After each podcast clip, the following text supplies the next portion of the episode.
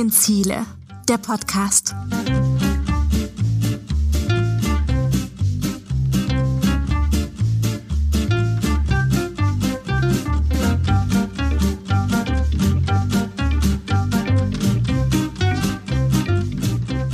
Siebzehn Ziele für eine gerechtere Welt. 2050, 15 haben sich so ziemlich alle Staaten der Erde gesagt, ey Leute, läuft ein bisschen was schief auf unserer Erde. Lasst uns doch mal überlegen, wie man das besser machen könnte. Und dann haben sie das einfach aufgeschrieben. Und raus kamen 17 Nachhaltigkeitsziele, kurz SDGs, die Sustainable Development Goals.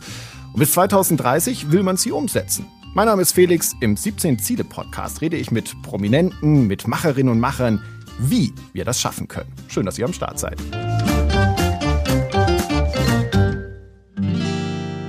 Und heute bei mir zu Gast die einzigartige Schauspielerin, Autorin, Musikerin, Filmemacherin Katja Riemann. Katja, herzlich willkommen im 17 Ziele Podcast. Vielen Dank für die Einladung, Felix. Katja, geht's dir gut? Ist alles in Ordnung bei dir? Ja, bei mir ist alles in Ordnung, aber ich bin ein wenig besorgt, weil wenn ich aus dem Fenster schaue, bei mir hier in Berlin, wo ich lebe, dann stehe ich unter dem Eindruck, dass es schneit. Und heute das ist der 5. Mai oder sowas. Der Klimawandel geht in jede Richtung. leider, leider, leider ja. Katja, ich habe so zum Anfang gleich, um ein bisschen lässig in den Podcast reinzukommen, äh, weil wir reden ja über die Zukunft. Und die Zukunft, wen betrifft die Zukunft am längsten? Natürlich kleine Kinder. Und deswegen fragen wir immer mal kleine Kinder, was sie von dir denken. Wir legen denen einfach Fotos aus deinem Alltag vor. Oh Gott. Und die erzählen mal, was ihnen so in den Kopf kommt. Oh, jetzt bin ich gespannt. Sie könnte Hausbauerin. Der baut nein, Häuser. Nein, nein, nein, kann nicht sein. äh, warte mal, ähm, zum Beispiel. Die könnte Buchschreiberin sein. Weil die hier ein Buch hat. Vielleicht auf einem, auf einem Seil im Schwimmbad. Äh, ich meinte, im, im Zirkus so laufen. Wie heißen die nochmal? Artistin, ja, Artistin. Wir glauben, dass die witzig ist oder dass die lustig ist. Ja, auf jeden Fall sieht sie so aus. Und glücklich auf jeden Fall. Die ist nett, weil die lacht und weil die so, so guckt und weil die so lacht dann noch und den hat Hund hat. Die ist Lehrerin. Kann Lehrerin sein, weil die hat so viele Bücher.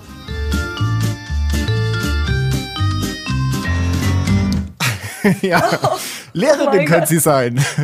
Oh, was ist das für ein Einstieg? Jetzt muss ich erstmal weinen. Wo ist mein Taschentuch? Oh Gott, das hat mich ja jetzt fertig gemacht. Die sind so, oh Gott.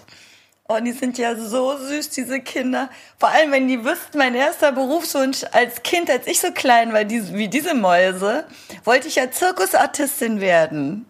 Stell mal vor. Wahnsinn. Also ich bin es ja quasi im übertragenen Sinne auch geworden. Theater ist ja auch irgendwie ein Zirkus oder Film. Und was noch stimmt, ich habe tatsächlich ein, äh, mit meinem Mann ein Haus gebaut, ein Häuschen in Brandenburg, ein Ökohaus. Darum habe ich ganz starke Hände. es ist so, es ist so lieb. Also ich meine, wir, wir können uns ja gerade sehen per Kamera, vielleicht für euch zu Hause. Katja muss ich wirklich gerade eine Träne aus den Augen wischen. Und was ich, was ich erstaunlich fand, dass, wie du ja sagst, sie haben ja viel getroffen. Das mit Haus wusste ich jetzt nicht, aber Nee. äh, ich glaube, du hast ja auch Tanz studiert, also Artistin, das ist ja auch in deinem Blut mit drin. Ähm, Schauspielerin, eh klar, Lehrerin, fuck you Goethe, also ich sag mal die krebsstoffschnüffelnde Direktorin, das äh, war ja auch eine super Rolle von dir. Aber was viele von dir nicht wissen, also klar, als Schauspielerin bist du aus der deutschen Filmlandschaft äh, und internationalen Filmlandschaft nicht wegzudenken, aber was viele nicht wissen, du engagierst dich ja auch wahnsinnig viel für verschiedenste NGOs, UNICEF, Plan International, für viele kleine NGOs. Wie kam das bei dir? Weil das machst du schon seit vielen Jahren. Ja, das ist so interessant, wenn dass du dieses Thema anmoderierst mit den Worten, was viele nicht wissen. Und damit habe ich doch äh, viel zu kämpfen, muss ich sagen. Also das nehme ich niemandem übel, dass das so gesagt wird. Das ist ja die Wahrheit. Aber ich habe eben all die Jahre immer gedacht, ich versage in diesem Bereich der humanitären Arbeit, die ich ja nun tatsächlich seit 20 Jahren begleite und über die ich ein Buch geschrieben habe, was im letzten Jahr veröffentlicht wurde, Ende Februar und dann von Corona aufgefressen wurde. Und bis ich dann eben eigentlich speziell vor und während der Veröffentlichung des Buches das für mich so ein bisschen anders äh, gegriffen habe und sagte, okay, das, was ich tue, tue ich ja. Das ist ja der Fakt. Und wenn das niemand weiß oder wenig wissen, dann ist es nicht mein Problem, weil man kann es wissen, wenn man denn will. Und natürlich, man muss heute alles vermarkten. Das habe ich jetzt bei meiner Doku gesehen. Ich finde das extrem anstrengend und sehr unpleasant. Ich finde das, das Machen eines Films oder Schreiben eines Buches oder sagen wir mal überhaupt in den Vorgang von künstlerischen Schaffensprozessen zu gehen, weitaus befriedigender und natürlich auch nerve-wracking irgendwie, aber sinnstiftender als diesen ganzen Spaß dann zu vermarkten. Mhm. Oder ja, so heißt das, glaube ich, ne? Zu das, bewerben. Das, jetzt bricht mir das, das, das Herz, Katja, weil Warum? Ich, ich muss jetzt einen Moment ehrlich sein, weil als ich dein Buch im Bahnhof gesehen habe, ich weiß nämlich noch genau in welchem Bahnhof, das war im Bahnhof Nürnberg, als es gerade frisch released war, hatte ich so ein, ähm, ich nenne das jetzt den Barbara Schöneberger Moment, die hat mal ein Album gemacht, das hieß, oh jetzt singt sie auch noch. Und ich habe dein Buch gesehen und dachte, na, jetzt schreibt sie auch noch. Und äh, hm. bin vorbeigegangen und jetzt hole ich das wieder von hinten raus, weil das wurde mir später empfohlen, dieses Buch, von jemandem, und das muss ich jetzt wirklich sagen, ist ein guter Kumpel von mir, der hat es mir empfohlen und da kannst du dir mehr drauf einbilden als auf jede SZ oder FATS oder sonstige positive Kritik. Wenn der dein Buch empfiehlt, dann ist es wirklich ein gutes Buch. Und dann habe ich es gelesen und war wirklich hin und weg, muss ich sagen, weil ich fand es echt geil, wie nahbar du diese Projektreisen, diese vielen Projektreisen, die du gemacht hast, beschrieben hast. Vielleicht mal kurz, warum hast du es überhaupt geschrieben? Warum hast du dieses Buch geschrieben? Wo war der Drang von dir zu sagen, hey, da muss jetzt ein Buch her? Vielleicht sollten wir den Zuhörenden ganz kurz die Info geben, um was es geht, oder? Korrekt. Weil man kann ja nicht davon ausgehen, dass, dass, dass alle wissen, worüber wir überhaupt sprechen. Also das ist ein Buch, das ist beim Fischer Verlag erschienen. Es gibt seit einem Jahr. Das heißt, jeder hat, niemand darf. Der Untertitel ist Projektreisen. Projektreisen ist der Versuch einer Übersetzung des Wortes Field Trips, was man im internationalen humanitären Bereich benutzt um einen Eindruck zu kriegen dessen, wie die humanitäre Arbeit vor Ort im Feld sich gestaltet. Und der Haupttitel Jeder hat, niemand darf bezieht sich auf die Menschenrechte, die fast alle anfangen mit dem Wort Jeder hat, das Recht auf körperliche Unversehrtheit oder niemand darf in Sklaverei gehalten werden. Und in dem Buch, das Buch hat zehn Kapitel und da berichte ich über zehn Länder und jeweils zehn Themen. Beispiel Senegal, FGC oder FGM, also Mädchenbeschneidung, Kongo, Vergewaltigung als Kriegsinstrument oder Kindersoldaten, Moldawien, Human Trafficking, Burundi, Malnutrition und so weiter. Und das sind jetzt ziemlich heavy Themen, wenn man das so aneinander reiht. Und das, was ich aber versucht habe, in dem Stil letztlich, wie ich das geschrieben habe, ist das Ganze immer dahingehend äh, zu konnotieren und Licht zu werfen auf jene, die diese Arbeit machen. Man muss dazu sagen, das sind Menschen aus der Region, nicht nur aus dem Land, sondern sogar aus der Region, was schon aus sprachlichen Gründen so ist, die eben partiell im besten Fall unterstützt werden von den großen internationalen NGOs. Und ich habe halt versucht, das zu erläutern, was dort gemacht wird. Das hatte aber natürlich im Umkehrschluss zur Folge, dass du sagen musst, was ist die Situation, was ist die Herausforderung. Ne, Vergewaltigung als Kriegsinstrument zum Beispiel haben jetzt die Menschen im Kongo nicht erfunden, aber das ist die Situation. Was sind die Projekte, die sich damit beschäftigen und was tun die? Und ich hatte eben die große Ehre, muss man wirklich sagen, und dafür bin ich sehr dankbar, dass ich an viele Orte reisen durfte und dass die Menschen vor Ort mit mir gesprochen haben. Sowohl die humanitär Arbeitenden oder die Ärzte etc. oder Lehrer, Facilitator partiell genannt, als auch die Menschen, die in den Programmen und Projekten waren und davon profitiert haben, daran gelernt haben, gereift sind oder sich auch in medizinischer Betreuung befunden haben. Diese Leute in den Mittelpunkt zu rücken, das war ja so ein Punkt von dir. Was ich echt gut an dem Buch fand, ich, weiß, ich hoffe, du nimmst mir das jetzt nicht krumm, wenn ich das so ausdrücke, aber du bist da recht meinungslos rangegangen, also beschreibend, weil du hast ja gerade gesagt, Marketing ist gar nicht dein Ding. Wenn du das jetzt auf Marketing-Ebene gemacht hättest, dann hättest du, das sind ja echt krasse Themen und Geschichten, die du da erlebt hast, dann hättest du das sehr reißerisch wahrscheinlich geschrieben, sehr meinungsstark und hättest gesagt, hier, schaut mal dahin und, und so ein bisschen so eine Empörung aufgebaut, damit sich dann vielleicht am Ende besser verkauft. Das hast du komplett gar nicht gemacht. Das ist eher wie so ein, wie so ein netter Reisebericht, wo man denkt, oh geil, würde ich auch hinfahren. Und dann auf der anderen Seite, und dann kommt aber so, so dieses Schlaglicht der Realität plötzlich wieder rein, was du aber auch super, ja, zurückhaltend beschreibst. Warum, warum hast du diese, diesen Weg gewählt, diese Sprache? Warum so? Du hast gerade das Stichwort gesagt schon. Ich mache nicht mit in der Empörungskultur. Ich glaube, dass das kurz gegriffen ist. Ich glaube nicht, dass das was bewirkt. Diese viele Energie, die dann in ganz kurzer Zeit wie so ein Feuer brennt und dann geht's wieder aus. Sondern die Frage ist, was ist dann da tatsächlich Empathie oder Teilnahme? Ja, also weder die Empörungskultur noch die Betroffenheitskultur führt uns irgendwo hin. Und das habe ich tatsächlich mir nicht selber ausgedacht, das habe ich gelernt und gesehen vor Ort.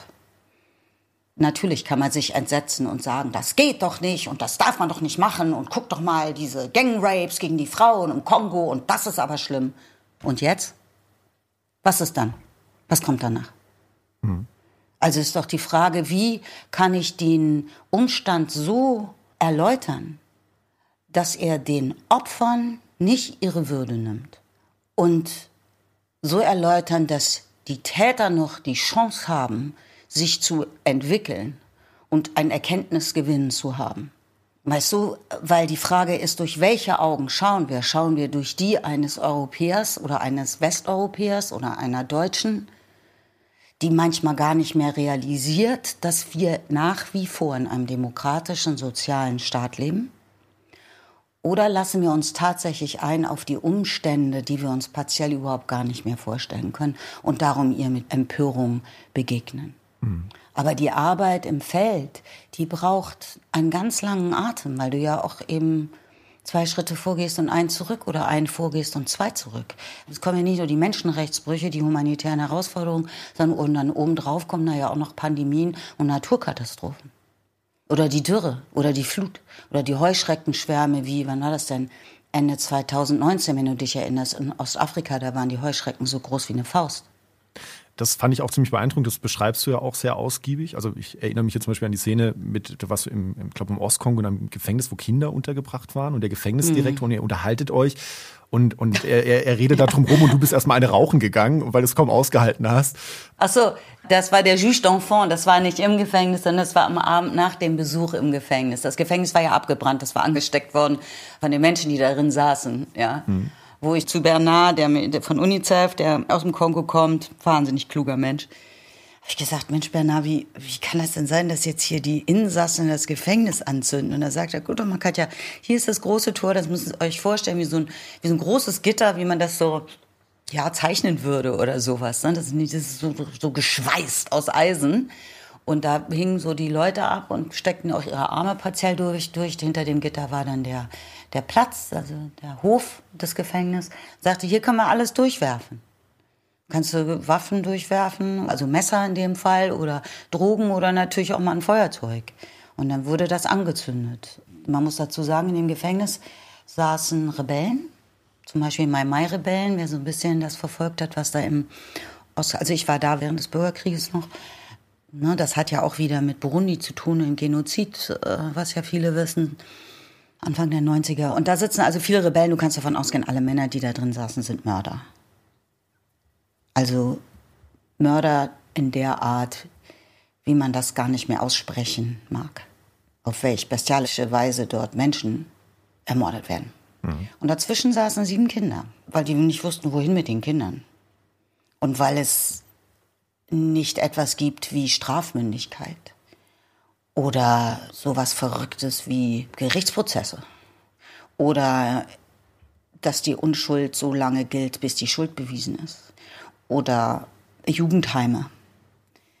All das, die Betreuung von Kindern und Jugendlichen, die jungen Menschen, wo gehen die denn hin? Und wo sind denn ihre Eltern? Das wissen die zum Teil gar nicht weil sie zum Beispiel entführt wurden von Rebellen, um als Kindersoldat zu arbeiten oder verschleppt wurden. So, und dann jetzt hat man dann eben, das hat uns dann der Juge d'Enfant am Abend gesagt, der mit einem Armani-Anzug auftrat, der, wo, ich weiß, das habe ich auch geschrieben, das hat mich irgendwie schwer beeindruckt, der hat quasi das Schild Armani außen auf seinen, auf seinen Ärmel aufgenäht, das war ganz offensichtlich Original Fake Armani. Und, und mit dem habe ich dann eben gesprochen. Und der hat gesagt, na, das eine Kind ist eben angeklagt, angeblich wegen Vergewaltigung eines Babys. Und die Eltern des Babys, die wollen dieses Kind töten. Also bringen wir es ins Gefängnis, weil es da am sichersten ist. Das Gefängnis, um noch mal dran zu erinnern, ist voll mit Rebellen. Mit Mördern. Die ganz sicherlich alle Mörder sind. Wo kommen die Kinder nun hin? Und die waren am Anfang gemeinsam mit den Männern. Da will man sich jetzt gar nicht vorstellen, was da passiert ist. Es war auch, es waren sieben Kinder, also sechs Jungs, ein Mädchen. Das Mädchen war gerade 18 geworden. Die saß schon seit anderthalb Jahren in diesem Gefängnis. Dann wurden die halt in einen anderen Trakt gebracht. Ja, genau. Und als ich am Abend mit dem Juge d'Enfant sprach, musste ich eben irgendwann rausgehen, weil ich halt nicht diese Arbeit im Feld so mache, wie die Menschen, über die ich schreibe, die einfach eine ganz andere kommen wir auf Empörung zurück, einen ganz anderen Umgang haben mit den Leuten, mit denen sie vor Ort arbeiten. Also in dem Fall war das der Head of UNICEF vom Ostkongo, Matteo, ein Italiener, der gesagt hat, das ist der Typ, der den Unterschied machen kann, Katja. Dieser Juge d'Enfant, also Anwalt der Kinder.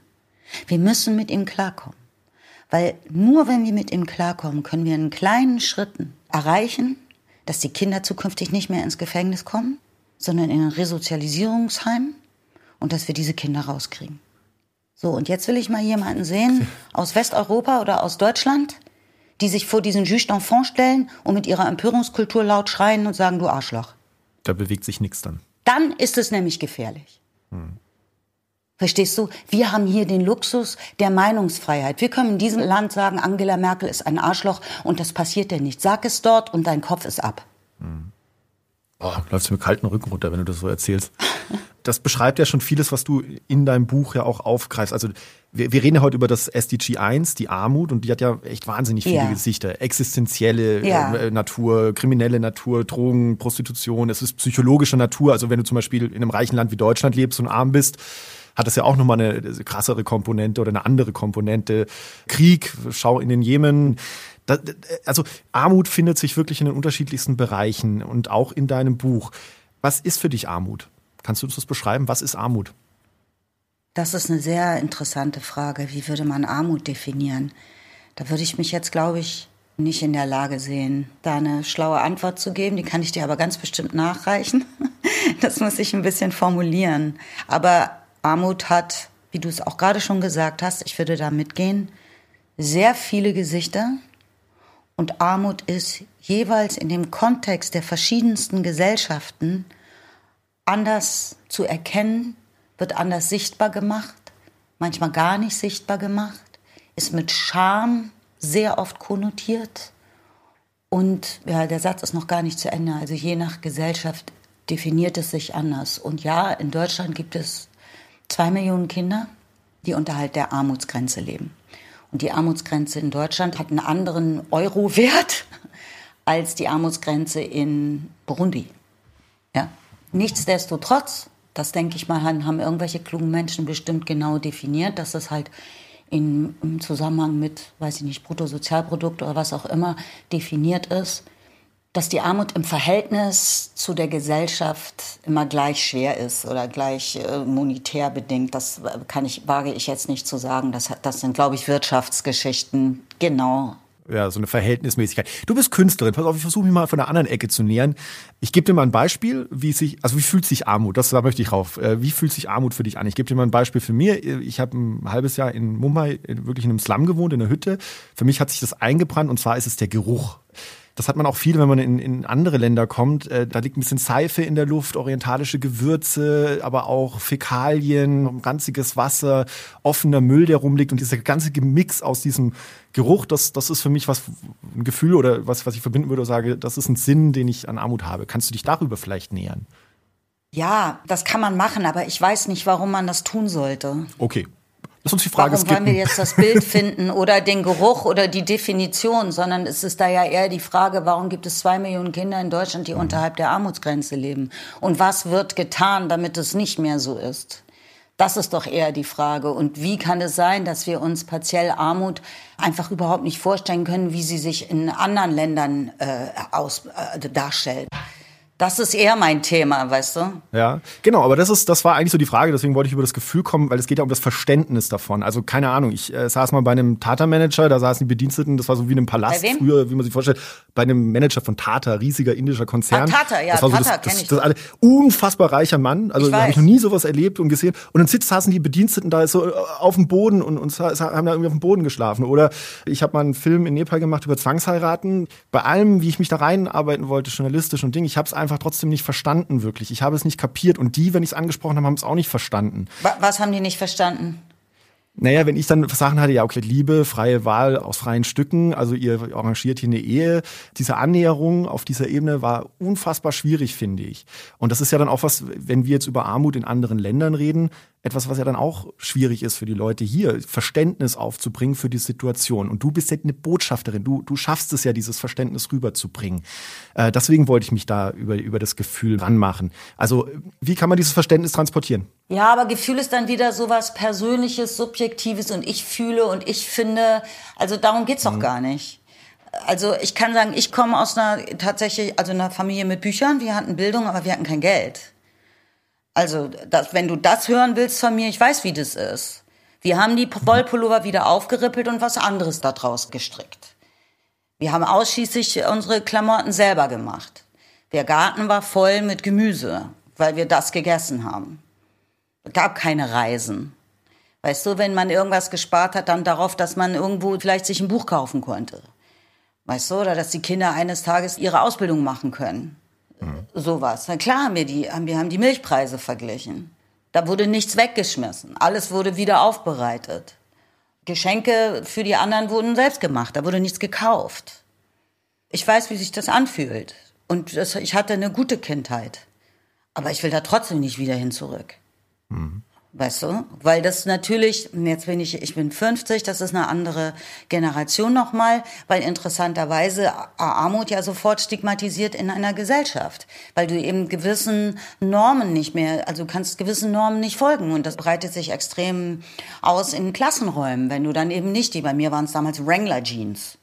Heute ist es eher Levi's oder ich habe keine Ahnung, wie das, was das heute ist. Heute ist das Modediktat ja noch viel schlimmer, die sind noch viel grausamer. Ja. Ne, ich war das arme Leutekind, so nannte man. Das arme Leutekind war ich und das Scheidungskind, das war ich in der Klasse.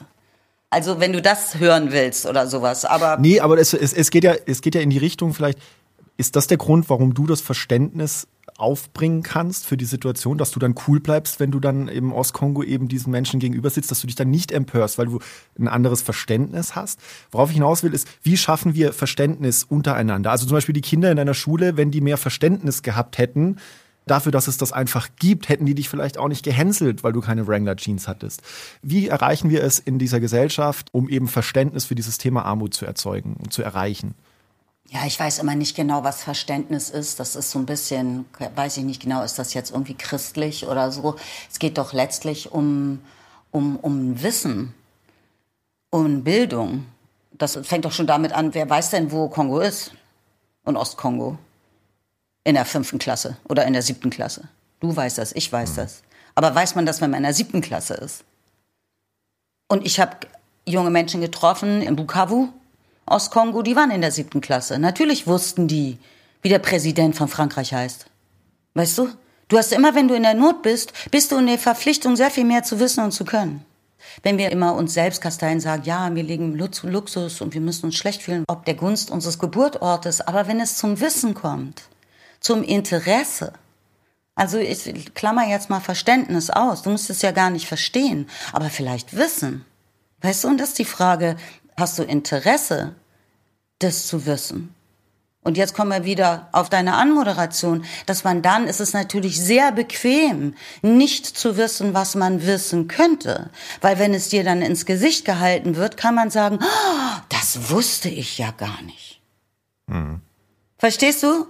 Das wusste ich ja gar nicht. Das, du kennst das doch auch. Das äh, hört man doch sehr, sehr oft. Ne? Ach, das wusste ich gar nicht. Da haben natürlich ist auch die Frage, wie erhalten wir Wissen? Ne? Wo ist es zugänglich und wo wird es dir ins Gesicht geprügelt? Und wo ich sage, das ist jetzt Wissen, das will ich jetzt gerade im Moment gar nicht wissen, weil es so unproportional groß ist. Und dann werden andere Dinge darüber wieder vergessen. Aber wir können das ja inzwischen, gerade in Deutschland, wir können das ja selbstständig entscheiden, was wir wissen wollen. Denn wir haben Zugang zum Wissen. Und weißt du was? Ist sogar umsonst. So, und ich kann das ja mal sagen, ich versuche das immer so ein bisschen öffentlich ja, öffentlich zu vermeiden, zu sagen, weil das, äh, weil das komisch klingt und weil ich immer das Bedürfnis habe, alle Leute zu schützen. Mein Mitbewohner ist ein ehemaliger Geflüchteter. Ja, ich sage bewusst ehemalig, weil ähm, das schon fünf Jahre her ist und der ist aus Westafrika. Und dadurch weiß ich natürlich, was auch vor Ort passiert. Und dann ist das Haus seiner Mutter im November eingekracht. Das ist aus Lehm. Da waren die Stürme so groß und der Regen so stark, dass es geschmolzen. Er sagte, ich bin in dem, in dem Haus geboren. Kostet 50 Euro für drei Wände. Eine Wand ist stehen geblieben. 50 Euro für drei Wände hat keiner. Niemand dieser großen Familie hat 50 Euro für diese fucking Steine. Also, wir haben die dann natürlich hingeschickt, das Haus gibt es jetzt und so weiter. Aber nur als Beispiel, ne, als ich das sah, ich habe die Fotos gesehen, ich dachte, wir können uns manchmal nicht vorstellen, welches Gesicht die Armut hat. Hm. Und dass du dann vor etwas stehst, oder ich ein anderes Beispiel, was ich, ähm, was ich sehr liebe was auch ein bisschen äh, lustiger vielleicht ist. Es war interessanterweise auch im Kongo und das ist so eine Nachbarschaft gewesen, da, dass man wirklich alles Leute aus dieser Siedlung, die an so einem Hang wohnen, der eben bei Regen auch immer runterrutschte, darum komme ich drauf, und die haben Theater gespielt. Das finde ich dann ja immer toll. Ich habe viel Theater gesehen in den Projekten. Das finde ich so geil, weil Theater halt so ein Space kreiert, ein Raum ist, der irgendwie die Verabredung bedient. Wir erzählen jetzt hier eine Szene, wir spielen was. Das hat zwar einen Bezug zur Realität, aber eigentlich knickknack sind wir nur Schauspieler. Ist ja gar nicht echt. Ne? So. Also, was weiß ich, da haben zwei Mädchen im, im, im Senegal haben dann eben eine Szene gespielt über die Reise nach Dakar. Was bedeutete das? Den Tag der Beschneidung. So, jetzt sind wir aber noch im Kongo und da ging es eben um Nachbarschaftshilfe, da ging es um Le Sida. AIDS. AIDS-Prävention. Und dann haben zwei Leute, haben so wahnsinnig expressiv, ich habe mich so gefreut, mit denen hinterher noch zu sprechen. Ne? Ein Ehepaar gespielt, waren aber beides Männer. Und dann war hinterher Q&As und da standen so drei, vier, 500 Leute rum und sagten, was geht uns dieses AIDS an, von dem ihr sprecht? Wir haben keinen Job. Wir können unsere Familien nicht ernähren. Und daraufhin sagten dann die Schauspieler, naja, wenn du AIDS hast, dann brauchst du auch keinen Job mehr.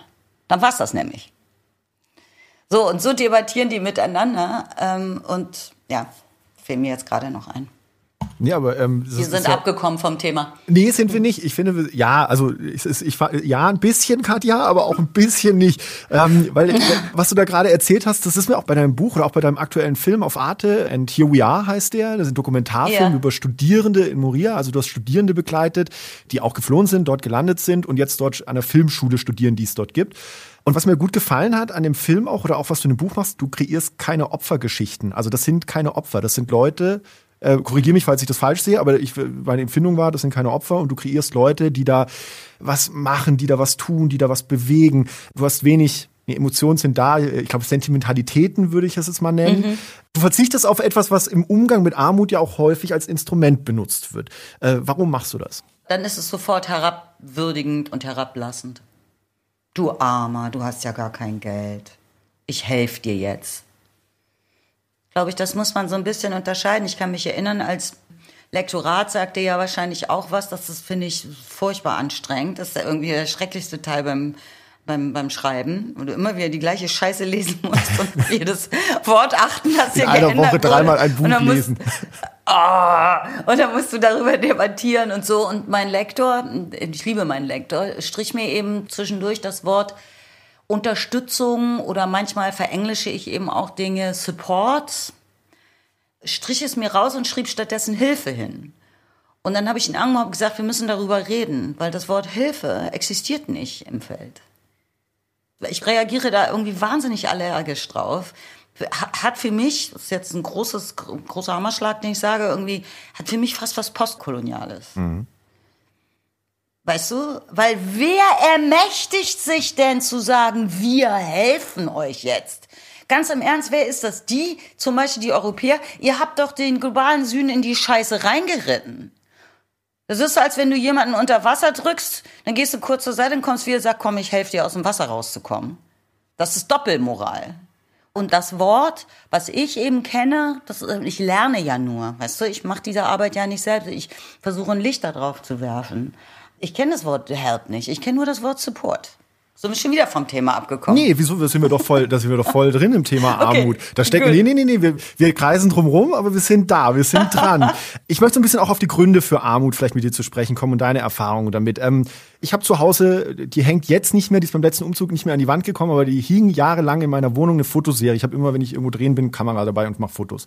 Äh, Da war ich auf den Philippinen auf einer Müllkippe, da leben 17.000 Menschen von und im Müll. Und diese Fotoserie bestand aus Familienbildern von Kindern, die ihren Alltag da haben. Also Kinder, die lachen, da sitzt ein Mädchen strahlend in der Müllkippe, der Vater kullert mit seinem kleinen Säugling und hält ihn über den Kopf und lacht. Und ich habe gemerkt, das verstört viele meiner Besucherinnen und Besucher. Die standen davor und konnten das nicht richtig, nicht, also das halt so surreal, diese Müllkippe und dann diese fröhlichen Menschen.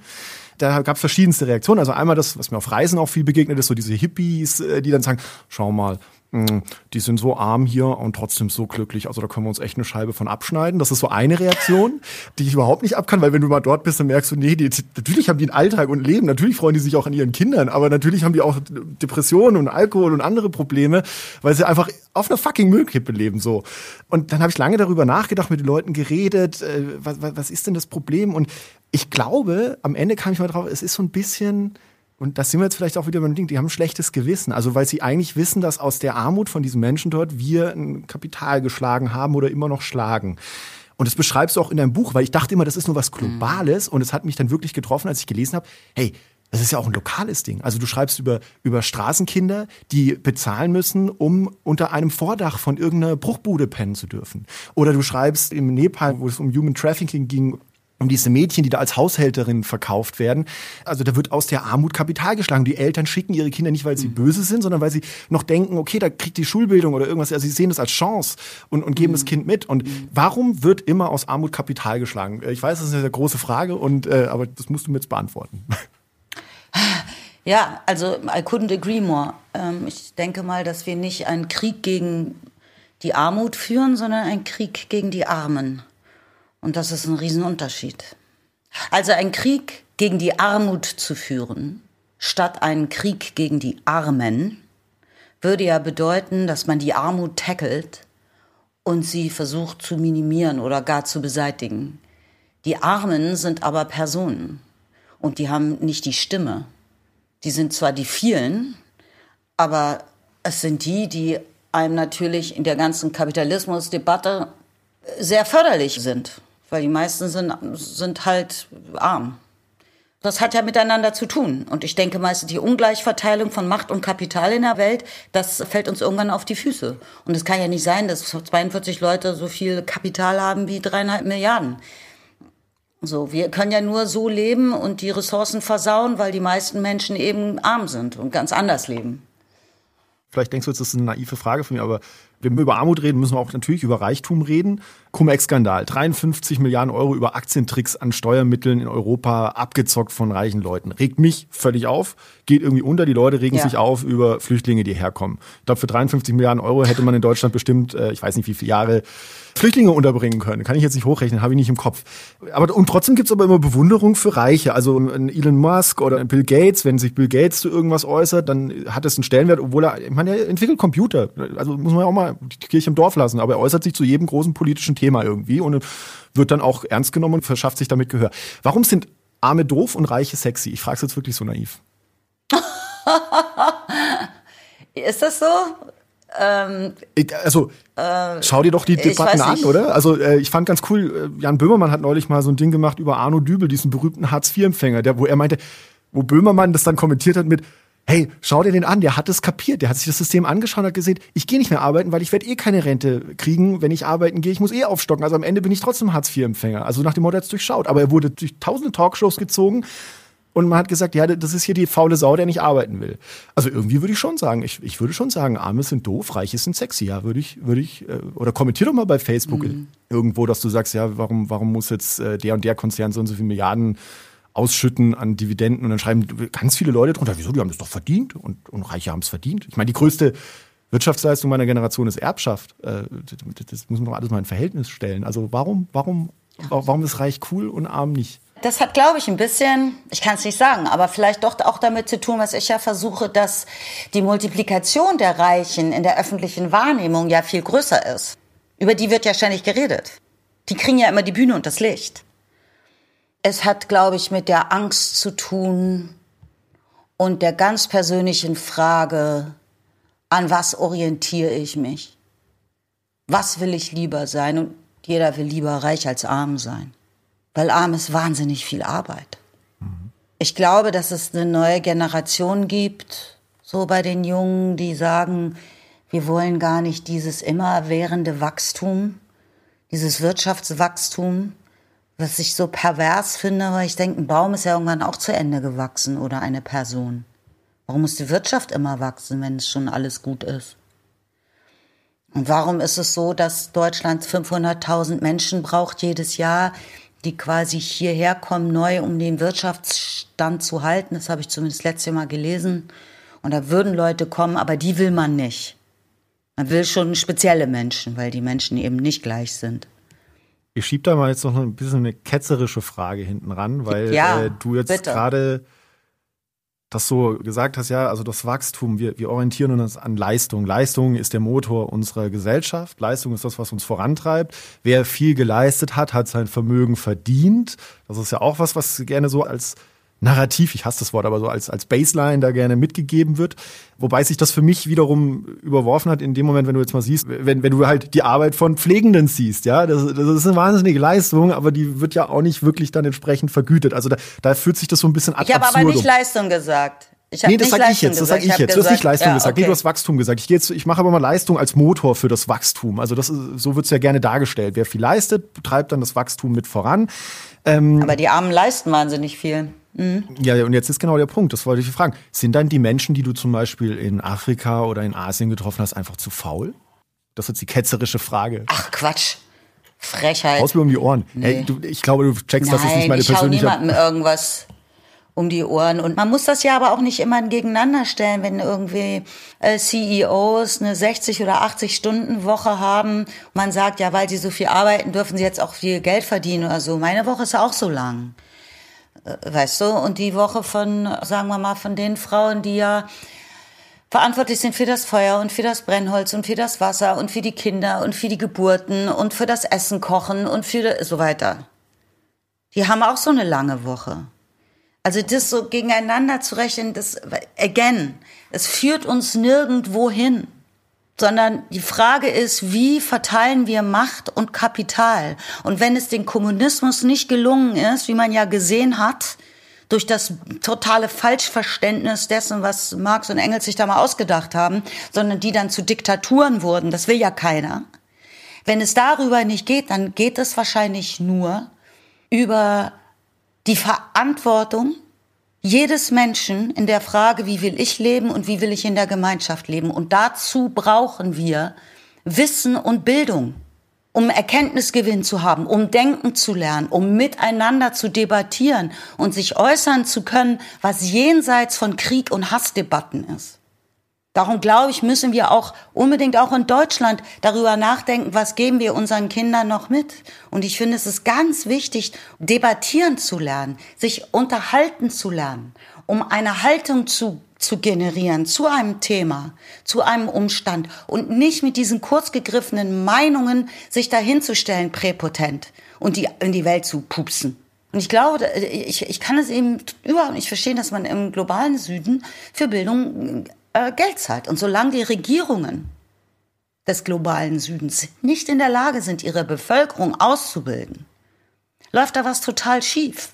Und solange werden wir weiterhin diesen Krieg gegen die Armen führen. Denn ja, ich habe vor kurzem so einen tollen Podcast gehört mit einer Frau, die heißt auch Katja, Nachnamen vergessen, die hat so eine Organisation gegründet, die heißt arbeiterkind.de.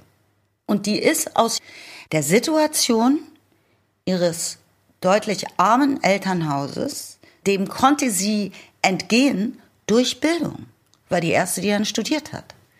Und das heißt überhaupt nicht, dass alle Menschen jetzt plötzlich Akademiker werden müssen, um Gottes Willen. Wir brauchen, glaube ich, für eine Demokratie, um eine Demokratie leben zu können, Bildung, um Auseinandersetzungen führen zu können, ohne dass wir uns immer gleich eine reinballern. Das ist ein guter Querverweis dann auch zum SDG 4. Also da reden wir dann auch über Bildung.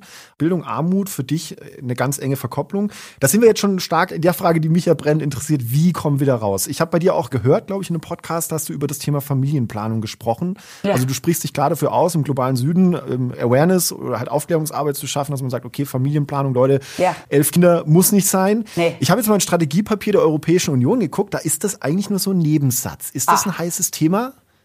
Was meinst du mit heißes Thema? Naja, Leuten zu erklären, wie viele Kinder sie haben dürfen. Äh, weil, also so. mich hat halt gewundert, dass es auch im politischen Diskurs nur so ein, so ein mehr oder weniger ein Halbsatz ist im Strategiepapier der EU. Das ist ganz komisch. Das verstehe ich nicht. Warum ist das so? Hm. Ich, ich habe es nicht, kann es nicht sagen, aber warum sprichst du dich denn dafür aus? Vielleicht fangen wir da mal an. Warum glaubst du, dass es wichtig ist? Weil ich gesehen habe, dass, und zwar in diversen Ländern, dass Menschen, die so viele, viele Kinder kriegen, erst ist extrem anstrengend für die Frauen die so viele Kinder kriegen, mit dem diffusen Gedanken, dass die sich dann später um die Eltern kümmern, wenn sie alt sind, dass diese Kinder ja gar nicht erst alle groß werden. Viele sterben, die meisten gehen dann gar nicht zur Schule und wenn dann irgendjemand zur Schule gehen darf, sind das dann sowieso die Jungs. Und dann in Burundi ist es so, dass dann das sechste, siebte Kind, darüber gibt es auch ein sehr interessantes Papier von einem Philosophen aus der Schweiz, Youth Bulge heißt das, glaube ich, dass die Kinder dann weggeschickt werden. Das werden dann Straßenkinder, die müssen dann wandern gehen, ins Exil gehen, auf die Flucht gehen, weil sie einfach hier zu Hause zu viel sind, weil sie nicht mehr ernährt werden können.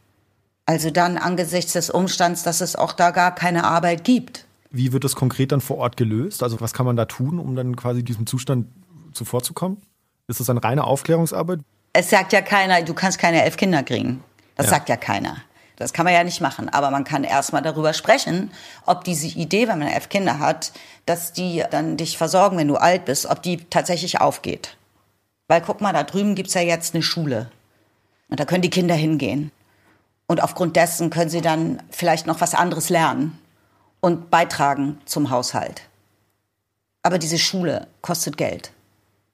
Und ihr könnt das vielleicht für zwei Kinder schaffen, aber nicht für elf. Mhm. Du hast in deinem Buch auch über Dörfer geschrieben, diese Tosten-Dörfer. Also Tosten ist, wenn ich das richtig verstanden habe, ja eine Organisation, die da wirklich Programme für anbietet. Wie machen die das? Also wie schaffen die es, dass diese, du nennst die Tosten-Dörfer, also die heißen nicht so, du hast die so genannt einfach.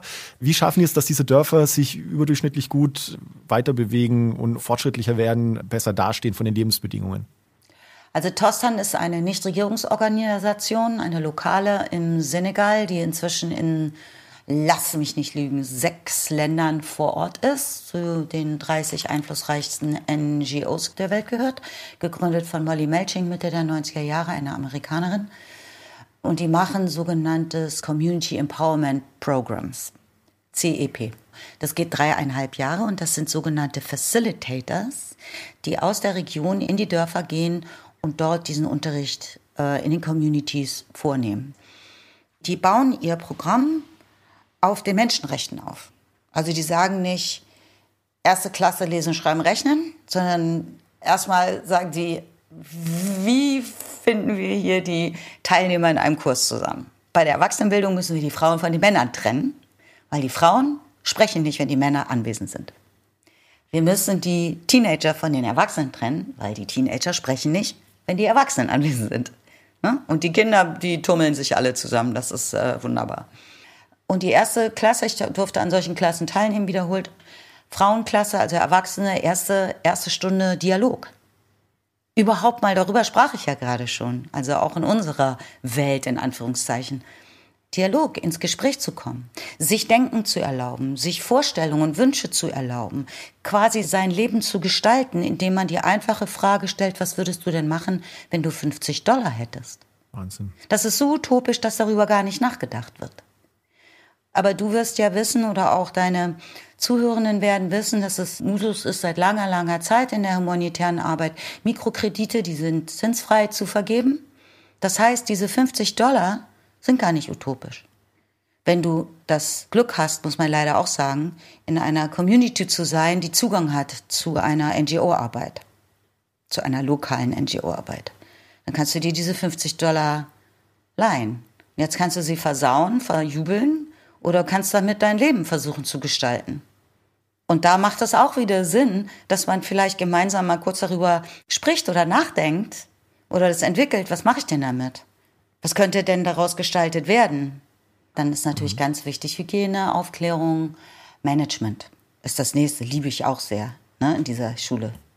Wie strukturiere ich, wie organisiere ich das Dorf oder wir alle zusammen? Wie kann jeder was beitragen? Wer ist für was verantwortlich?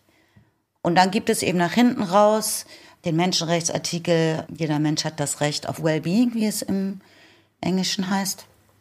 Körperliche Unversehrtheit heißt es im Grundgesetz sogar in Deutschland. Und in dem Zusammenhang werden kausale Zusammenhänge hergestellt zu FGC oder FGM, also Beschneidung.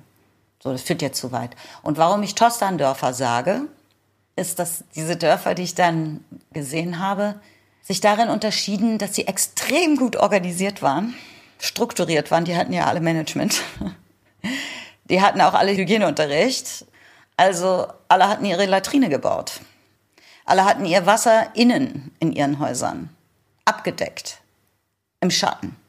Weil das Bewusstsein und das Wissen vorhanden war, dass in Wasser sich Bakterien entwickeln können, dass wenn du irgendwo hinkackst, also es hört sich jetzt so gemein an irgendwie. Also wenn du ist vollkommen. Wir haben eine Folge lang habe ich mit Micha Fritz nur über das Kacken geredet. Genau, also vollkommen eine Latrine, ne? So ist ja, wissen wir alles, was das ist. So es geht ja um die Vermeidung, um die Prävention von Krankheiten, ne? Gerade von von Epidemien und so weiter. Und die hatten darüber hinaus, ganz kurz gesagt, selbsttätig einen Kindergarten äh, gebaut weil die Frauen eben alle Mikrokredite beantragt hatten und alle gearbeitet haben. Und dann war die Frage, wo bleiben jetzt die kleinen Mäuse? Und dann haben sie halt alles zusammen noch so ein kleines Haus gebaut. Und da waren die Kinder und, und eine und gab es eben die Organisation, wer kümmert sich um die Kinder und wer kocht für die Kinder, so dass die Frauen arbeiten können. Das kommt mir bekannt vor, weil das ja das Engagement global, die ja diesen Podcast hier mitmachen oder dass die 17 Ziele mit auf den Weg bringen oder diese Kommunikation darüber betreiben, das ist auf der lokalen Ebene ja voll wichtig. Das heißt, dass die Menschen ihr Geld in die Hand kriegen, man mit ihnen spricht, was sie damit tun können, aber die Entscheidung, was sie damit tun, ist ihnen selbst überlassen. Fasse ich das richtig zusammen? Natürlich. Ja, ja, ja, natürlich. Ja, also ich habe genügend Projekte kennengelernt, wo das klar vorgeschrieben ist, also von der Kirche oder Ding, wo das dann ganz klar gekoppelt war an, äh, also wie oft die noch in, in Gottesdienst müssen und Ding und bla. Also das ist, äh, es geht hier nochmal, das ist mir ganz wichtig, es geht hier um die Bewusstseinsmachung von etwas, um das Debattieren, um das Anregen und Vorschlagen. Und ich glaube, wir können uns oftmals so, wie wir uns auch ein gewisses Gesicht von Armut nicht vorstellen können. Also wie arm etwas ist, dass wirklich die 10 Euro, die 20 Euro fehlen. Also so arm, dass du deine Kinder eben nicht mit irgendwas ernähren kannst, das grün ist. Dass du sie wegschickst. Dass du sie wegschickst, richtig. So können wir uns vielleicht auch manchmal nicht vorstellen, was man nicht wissen kann, wofür man kein Bewusstsein hat, weil es nicht angeboten wurde, weil es nicht sichtbar gemacht wurde. Und das hat nichts mit Dummheit zu tun, sondern mit Nichtwissen, des Nicht-Verfügbar-Machens von Wissen, Bewusstsein, Erkenntnis und dem Umstand, dass man selbstverantwortlich sein Leben gestalten darf. Hm. Und das sind alles, glaube ich, Werte, die die Welt bewegen und formen können. Und wir haben die hier in Europa. Wir haben das zugänglich gemacht. Und ich durfte eben bezeugen, was passieren kann, wenn du die Erlaubnis hast und auch den Zugang zu all dem, was ich gerade sagte. Was da passiert. Weil nämlich, nochmal jetzt endlich die Brücke wieder geschlagen zu deinem Thema Armut, weil die Hälfte des Hausstands, in dem Fall die Frauen, oder zukünftig die Mädchen, wenn sie auch zur Schule gehen, beitragen zum Einkommen des gesamten Hausstands oder Haushalts. Mhm. Das war vorher sonst ja nicht vorgesehen. Da entsteht ja eine ganz neue Gewichtung, oder? Also das ist dann, das ist dann gelebte Emanzipation eigentlich. Gibt ja jetzt einfach dann auch mehr Geld, weil die Frauen ja mitarbeiten. Das ist ja eine super Sache eigentlich. Und die Erkenntnis sickert dann auch bei den Männern durch, die dann manchmal ein bisschen länger brauchen, so, dass dann sagen, okay, aber wenn die mitarbeiten, geht es allen besser. Ja, ich habe ein Beispiel, weil ich will ja überhaupt da überhaupt kein Männerbashing machen, weil die haben ja genau, die, die, die sitzen ja vor derselben Situation. Und ich durfte, wenn du dich erinnerst, dass auch im Senegal, ist vielleicht viel interessant für die Zuhörenden, weil es eine konkrete Geschichte ist, das war ein bisschen ein Abenteuer. Wir sind eben aus einem Dorf rausgeworfen worden von einem, äh, also von einem kleinen bewaffneten Trupp von jungen Männern. Mhm. Das waren so zehn, zwölf Männer, die morgens unser Gästehaus stürmten mit Sonnenbrillen und mit Stöckern und mit äh, Flaschen. Also es waren jetzt nicht Waffen, Schießgewehre oder so, ne? Aber so eine abgeschlagene Flasche kann ja eine große Waffe sein, wenn sie in deinem Hals steckt sozusagen. Und die haben uns aus dem Dorf rausgeworfen, in das wir gefahren waren, um mit den Frauen zu sprechen, die jetzt ihr Programm bekamen, wovon ich die ganze Zeit rede, dieses Community Empowerment Program. Also das war ziemlich laut und es brannte wie in so einem Sergio Leone-Film, auch so ein Reifen, der an einem Baum befestigt war und so weiter. Und ich dachte, oh, was machen wir jetzt? Ich bin hier, hier nicht die Entscheidungsträgerin. Wir sind gefahren des Friedenswillens und für die Sicherheit der Frauen. Und ein Jahr später rief ich Molly Melching an und sagte, was ist eigentlich aus diesem Ort geworden, aus diesen Männern? Weil sie sagte, ich glaube, der Zorn der Jungs rührt daher, dass sie sich benachteiligt fühlen, weil das Programm geht an die Frauen und nicht an sie. Und sie sagte, das ist der Punkt. Neid, Missgunst. Kann man doch total verstehen. Sie sagte, das ist nicht gut, dass wir das nur den Frauen angeboten haben. Und sie hat es also angeboten, es war ein Angebot, und die haben es angenommen. und das war, die waren wie verwandelt. Die waren wie, sie sagte nach einem Jahr, wirklich schrie ins Telefon und sagte, oh, you can't believe it, I'm so thrilled. Diese Männer sind, die haben dieses ganze Programm dann gemacht und äh, haben friedlich äh, mit den Frauen zusammengelebt, waren die größten Unterstützer der Frauen. So, also das ist der Erkenntnisgewinn. Armut zu bekämpfen wirkt ja manchmal so, wenn man das verfolgt, als wäre es jetzt nicht unbedingt erwünscht. Also es wird gemacht, es gibt entwicklungspolitische Zusammenarbeit und so weiter, aber es ist trotzdem manchmal so, dass ich sage, okay, wenn ich jetzt schaue, wie viel Gegenfeuer es bei der EU an den Außengrenzen gibt, die Neuaufstellung von Frontex, neue Auflagen für Search and Rescue Boote äh, oder in deinem Film mit den Studierenden im Camp Moria, ja, also die haben dann angefangen, als als das Camp zugemacht war dass, und die Presse nicht reinkam, Berichte zu machen, weil sie eben das Handwerk gelernt hatten in dieser Hochschule und dann Berichte für die BBC gemacht und der Coach von denen, Douglas, der wurde dann des Landes verwiesen, als diese kritischen Berichte plötzlich auf der BBC auftauchten. Das kommt in deinem Film ja so raus. Warum glaubst du, ist das, warum gibt's das so Abwehr auch, das zu tun politisch? Äh, entwicklungstechnische Zusammenarbeit ist ja die Frage, was wird denn mit den Geldern gemacht vor Ort in den entsprechenden Ländern? Das versuche ich ja jetzt gerade, mich mal mit zu beschäftigen. Also 60 Millionen Euro nach Bosnien seit 2018. Ich bin Anfang Januar im geflüchteten Camp Lipa gewesen. Das war quasi zehn Tage, nachdem es abgebrannt war. Und ich frage mich, wo ist denn das Geld? Ich weiß, wo das Geld ist, wenn man 20 Millionen, das ist schon ein bisschen her, nach Burkina Faso gibt. Da geht 10 Millionen in die Tasche des Präsidenten. Was ich nicht verstehe, ist, dass man diese Gelder verschickt, ohne einen Businessplan einzufordern. Und tatsächlich die Regierungen des globalen Südens, über die können wir ja mal ein bisschen mehr reden, auch in ihre Pflicht zu nehmen. Weil das Gift ist die Korruption. Hier in unserem, in, glaube ich, in unseren ah, kapitalistischen Welten ist es eben der Kapitalismus, der Überwachungskapitalismus, in dem wir jetzt äh, mittlerweile leben und gar nicht mehr merken, dass wir gekocht werden wie so ein Frosch. Und das hat ja einen Grund, dass es nicht Regierungsorganisation heißt. Und die machen ja aber Arbeit, gerade in der Bildung, die die Regierungsorganisationen eigentlich machen sollten. Mit der Unterstützung anderer Länder, unter anderem auch der EU. Ja, es könnte immer noch mehr sein. Aber die Frage ist doch, was wird denn jetzt tatsächlich gemacht mit dem Geld? Wo ist das denn? Ich weiß das nicht. Ich verstehe es nicht. Vielleicht weiß ich es nicht, weil ich mich da nicht genug mit beschäftige, aber das will ich jetzt machen. Wir müssen ja alle in die Pflicht nehmen. War nicht die Beantwortung deiner Frage. Nicht ganz, aber trotzdem guter Hinweis auch, weil da werden wir auch bestimmt äh, im Bereich Partnerschaften äh, bei den SDGs auch drüber reden. Also gerade diese Mechanismen, man braucht auch die Kontrolle, wie wird das Ganze funktionieren. Katja, nur noch ein Wort zu den Außengrenzen. Ich denke mal, die EU hat mit dem Türkei-EU-Deal, wann war das, 2017, 18, das ist ein Desaster. Also zu sagen, ihr behaltet jetzt die ganzen Geflüchteten, die aus einem Krieg kommen. Also das finde ich ist moralisch ein Trauerspiel. Und woher diese Angst kommt, das ist mir irgendwie ähm, ein Rätsel. Gut. So, Freunde, und jetzt ist der große Moment gekommen, wo ihr aktiv werden könnt. Egal, was ihr gerade macht, auf der Couch liegen, äh, irgendwelche Planeten durch ein Teleskop beobachten oder eurem Hund das linke Ohr kraulen. Äh, scheißegal, aufhören, zuhören. Wir haben nämlich in jeder Ausgabe vom 17 Ziele Podcast To-Dos, also Dinge, die ihr machen könnt, um die 17 Ziele in euer Leben reinzulassen. Und letzte Woche hat ja die Sängerin Mogli, mit der habe ich über Gleichberechtigung gesprochen und sie meinte, hey Leute, gerade die Männer unter euch, macht euch mal jetzt wirklich ganz krass bewusst, was Feminismus eigentlich bedeutet. Redet mit den Frauen in eurem Umfeld. Sucht das Thema oder wenn, äh, das kam dann noch von mir, wenn ihr Dinge gefunden habt, die ihr vielleicht nicht so gut laufen oder wo ihr sagt, hey, da ist Feminismus echt gut gelebt, dass ihr die mal postet. Ich habe das Ganze bei mir auf meinem Instagram-Kanal auch gemacht, felix.sd, da könnt ihr euch das Ganze anschauen.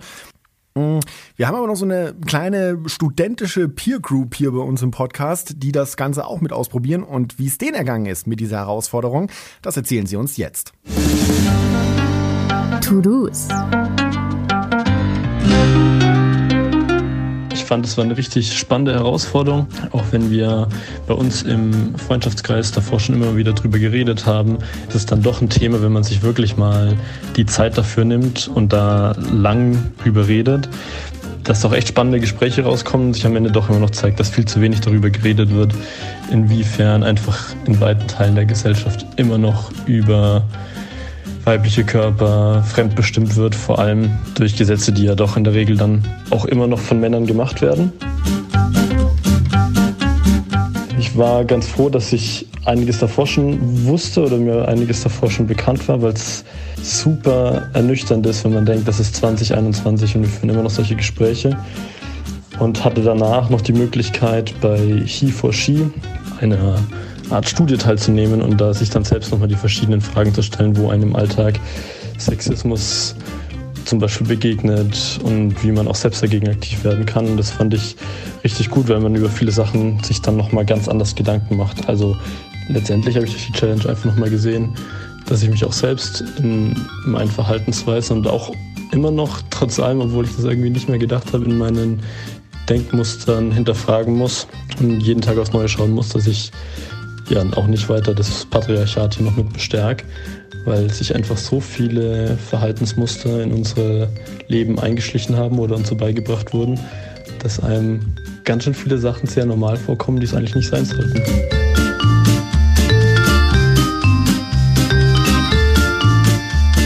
Vielen Dank für die Challenge und auf jeden Fall leider ja noch ein Thema, das uns ein bisschen länger beschäftigen wird.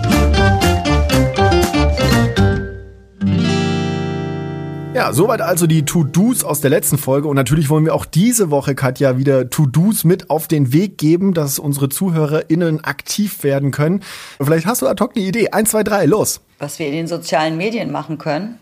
Gegen Armut. Oder was jeder jetzt mal so eine Woche oder zwei Wochen bis zur nächsten Folge für sich tun kann, um das Thema Armut entweder zu bekämpfen, sich mehr vertraut zu machen äh, oder sich das mehr vor Augen zu führen. Du kannst ja mal mit den Menschen, die auf der Straße leben, sprechen. Wie ist das denn? Das finde ich super. Nur mal, wenn du sagst, was kann man mal eine Woche machen? Oder man kann auch mal sagen, das habe ich, als meine Tochter klein war, haben wir uns einen Satz gesagt, das ist das Geld, was wir jeden Tag zum Essen zur Verfügung heißen. Bedeutet das denn tatsächlich, wenn du arm bist, dass du schlecht essen musst? Ist jetzt ein bisschen provokant. Man sagt, ja, die Armen haben nur schlechtes Essen. Aber man kann ja in Deutschland zum Beispiel das Wasser aus dem Wasserhahn trinken. Muss man ja schon mal überhaupt keine Cola kaufen. Cola ist ja sehr teuer und dieser ganze andere Zuckerscheiß. Mhm. Das haben wir mal eine Woche gemacht. Preisvergleiche und äh, was kaufst du denn jetzt eigentlich ein? Und dann kaufst du vielleicht kein Bio, aber du kannst auch woanders Gemüse kaufen und kannst du Gemüse essen. Muss gar kein Fleisch und kein Fisch essen. Sollte sowieso keiner mehr, weil es ist nämlich das absolut zerstörerischste. Wenn wir über Klimawandel reden, weiß ich nicht, warum darüber nicht ausschließlich geredet wird aufhören. Wir müssen, wir müssen aufhören, Tiere zu essen und zwar am besten ab Montag. Und zwar alle. Es sei denn, du angelst deinen Fisch selber oder du hast eine Kuh im Garten. Finde ich auch okay. Aber diese ganze Industrie, diese ganze Fischereischeiße und die ganze Massentier, also sowas kann man doch mal machen, so Selbstversuche oder sowas. Oder so wie meine Mutter das gemacht hat, den Pullover aufrippeln. Das ist die Idee, das wollen wir machen. Und neuen stricken. Also Freunde, unser To-Do der Woche. Sprecht mal mit Leuten, die auf der Straße leben. Macht das mal, hört euch die Geschichten an. Respektiert aber auch, wenn die Leute sagen, nein, ich habe da keinen Bock drauf, lass mich in Ruhe. Nicht, dass du einen auf die Nase kriegst. Äh, genau, das wollen wir natürlich auch nicht. Und macht das für euch. Und ich finde äh, noch eine andere Sache, die wir machen, weil du es gerade angesprochen hast. Pass auf, ich wandle das mal so ein bisschen um, Katja. Globaler Zusammenhang haben wir ja vorhin festgestellt, ist auch das Thema Armut. Also schaut euch doch mal um bei euch zu Hause, sucht ein Produkt, wo ihr sagt, das, das ist zwar gut für mich, dass ich dieses Produkt hier habe, aber das hat Auswirkungen für jemand anderen, das könnte Armut verursachen Postet ein Foto unter dem Hashtag 17 Ziele Challenge und äh, schreibt dazu, warum ihr denkt, dass dieses Produkt weltweit vielleicht auch beim, zum Thema Armut beiträgt. Das würde ich sagen, ist unsere Challenge. Schokolade kommt vor allem aus Côte d'Ivoire, ne? Ich wusste, ich wusste dass du das jetzt sagst, Katja, ich weiß. Und das ist jedes Mal sitze ich wieder davor und, und bin so traurig und stehe im Supermarkt und es ist so schwer, dann das Richtige zu finden. Ey, wirklich. Aber du hast vollkommen recht. Katja, ich danke dir von ganzem Herzen für dieses Gespräch. Ich danke dir. Ciao, danke. Ciao.